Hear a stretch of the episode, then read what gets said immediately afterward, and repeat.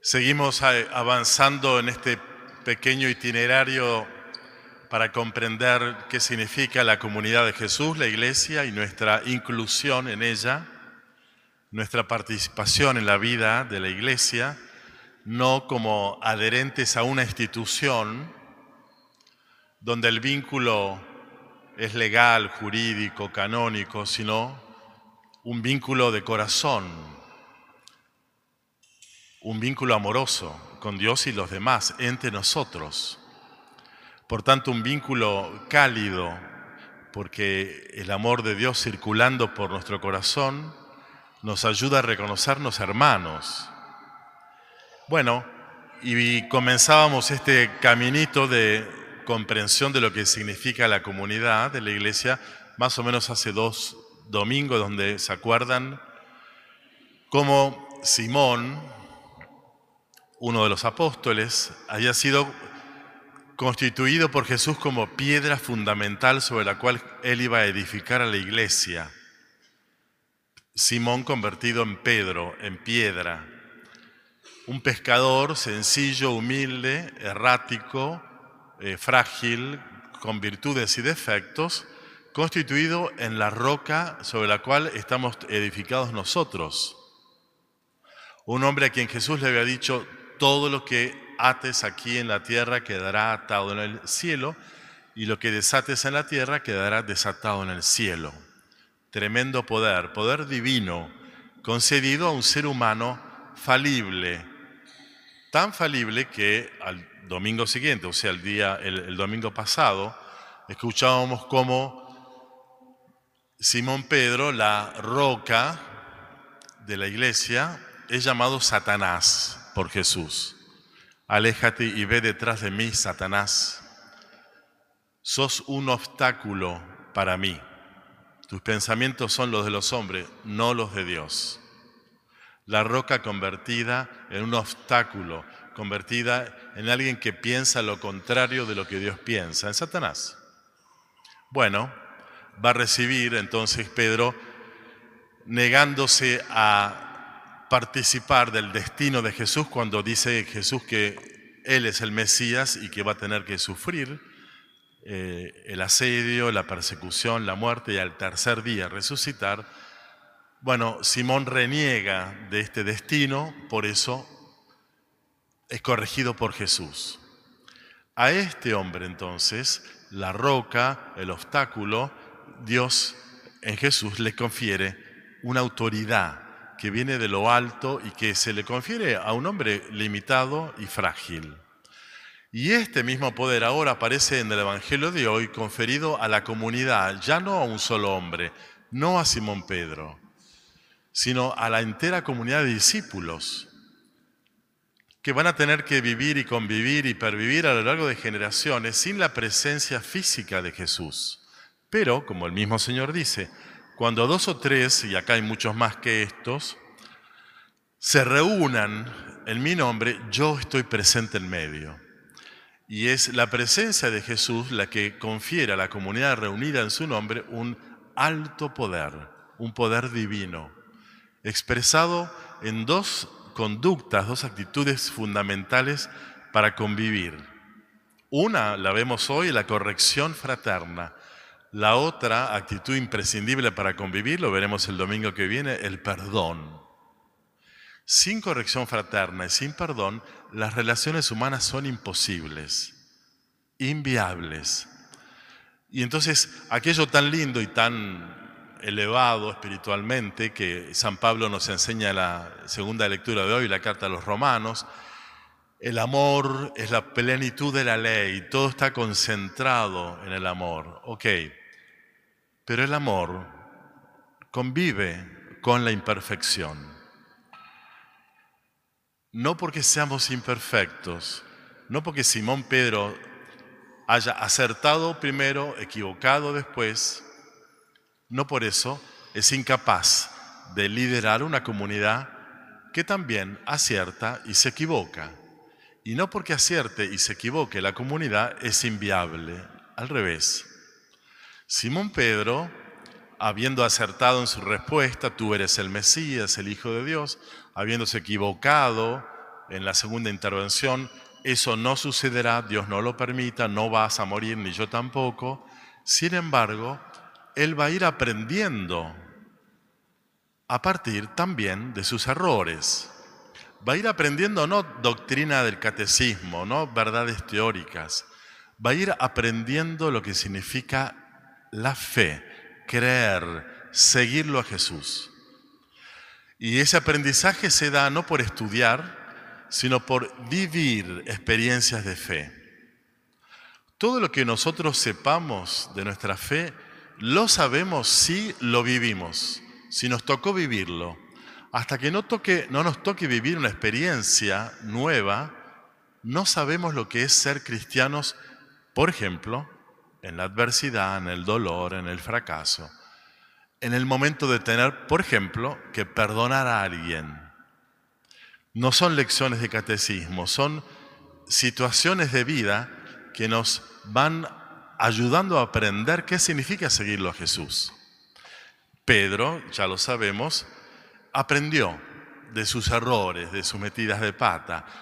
La iglesia no tuvo una piedra fundamental, inmaculada, perfecta e infalible tuvo un hombre con ciertos errores porque la infalibilidad viene de Dios y esta le es conferida a una comunidad que puede equivocarse, pero tiene como herramientas para poder corregir los errores. Y ahí entonces aparece este, este texto del Evangelio de hoy donde Jesús le dice a los discípulos que cuando alguien peque, anda cara a cara, individualmente, en privado, y corregilo y si no te acepta la corrección, llama a dos o tres, ayúdenlo a enmendarse. Y si no los hace caso, reúne a toda la comunidad. ¿Cómo podemos hacer para ayudarte, para que vos cambies?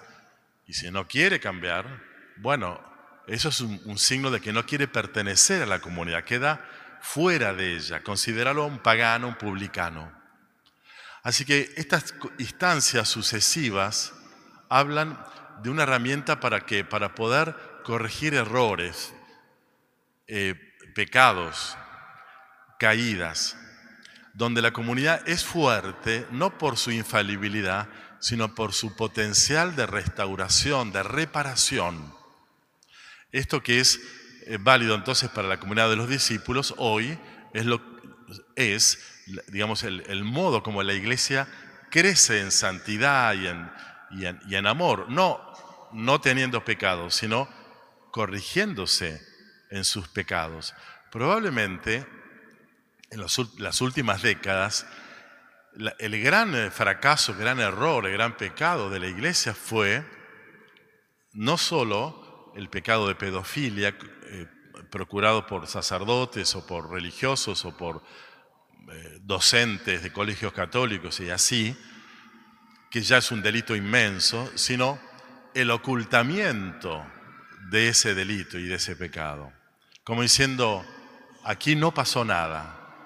Negar ese gravísimo pecado, negarlo, no solamente no solucionó la cuestión, la herida, sino la acrecentó.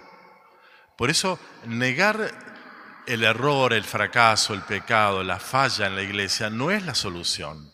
Y el mismo Jesús propone a una comunidad, miren, cuando alguien peque, por tanto, en la comunidad pecamos, eh, hace falta generar un sistema, una ayuda para corregir esa conducta. Esto es lo que no ocurrió en el caso de la pedofilia. Y entonces la iglesia tiene que ir aprendiendo a reconocerse simultáneamente pecadora y capaz de enseñar el camino del Señor. Si tuviéramos que ser infalibles los curas, los catequistas, ni hablar los obispos, para enseñar el camino de Jesús, si tuviéramos que ser infalibles, nadie podría enseñarlo. Por eso es que para poder testimoniar y enseñar a otro ese camino, hace falta reconocer cuando, cuando sea necesario las propias fallas, los propios errores y aceptar la corrección que puedan ayudarnos a crecer. La comunidad de la iglesia entonces es una comunidad de hombres y mujeres que intentamos seguir el camino de Jesús. Ese camino es el amor, el amor convive con la imperfección. Y la imperfección es una oportunidad para recapacitar y para poder desde la humildad reconocer que se puede avanzar un poquito y mejorar. Esta misma herramienta de convivencia, que es la corrección fraterna, nos es dada en cualquier nivel o plano de, vinculariedad. El primer vínculo, el, más íntimo y cercano, es el matrimonio, que, está, que es una alianza de amor entre dos personas imperfectas. Por eso es que cuando aparecen dolorosamente a veces los defectos del cónyuge, que, son dos, o sea, no es que uno es infalible y el otro pecador, sino son dos cónyuges con capacidad de equivocarse, cuando empiezan a emerger, a salir esos defectos, errores, equivocaciones, bueno, se impone esta, esta práctica, la de la corrección, el diálogo. A ver, ¿qué nos está pasando? Que estamos yéndonos a la banquina una y otra vez, a la banquina del silencio, de la cara de bronca, de los gritos, de no escucharnos, de no comprendernos, de no pasarla bien. Entonces, revisar la vida conyugal, revisarla con humildad para reconocer lo que el otro pueda estar diciéndome y viceversa, tener la humildad y macedumbre para decirle al otro lo que puede estar equivocándose, es la, manera de poder seguir adelante en el camino del amor.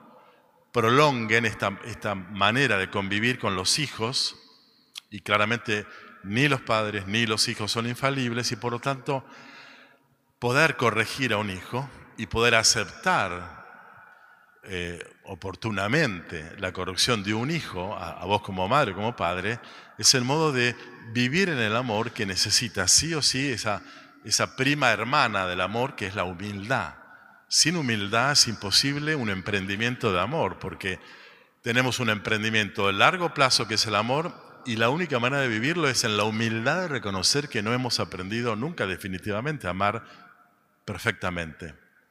Bueno, instancias como un retiro, como un diálogo, como una convivencia de matrimonio, como ayudan, por supuesto ayuda la terapia de pareja, la, la terapia familiar, donde en última instancia, sin juzgarnos y condenarnos y condenarnos, aprendemos a reconocer nuestra parte en el mal funcionamiento de una relación matrimonial, familiar, podemos extenderlo a una comunidad.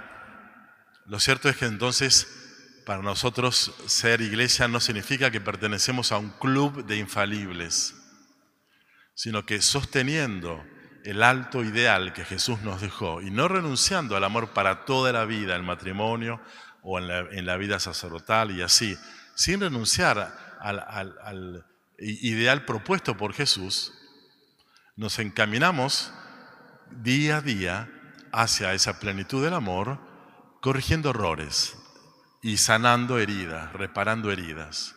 Bueno, pidámosle al Señor esta capacidad de aceptar correcciones cuando, cuando toque, escucharlas, al menos, discernir qué parte de verdad tiene, qué parte de, crítica tiene del otro lado, pero discernir lo que pueda contener de verdad para que, bueno, para crecer.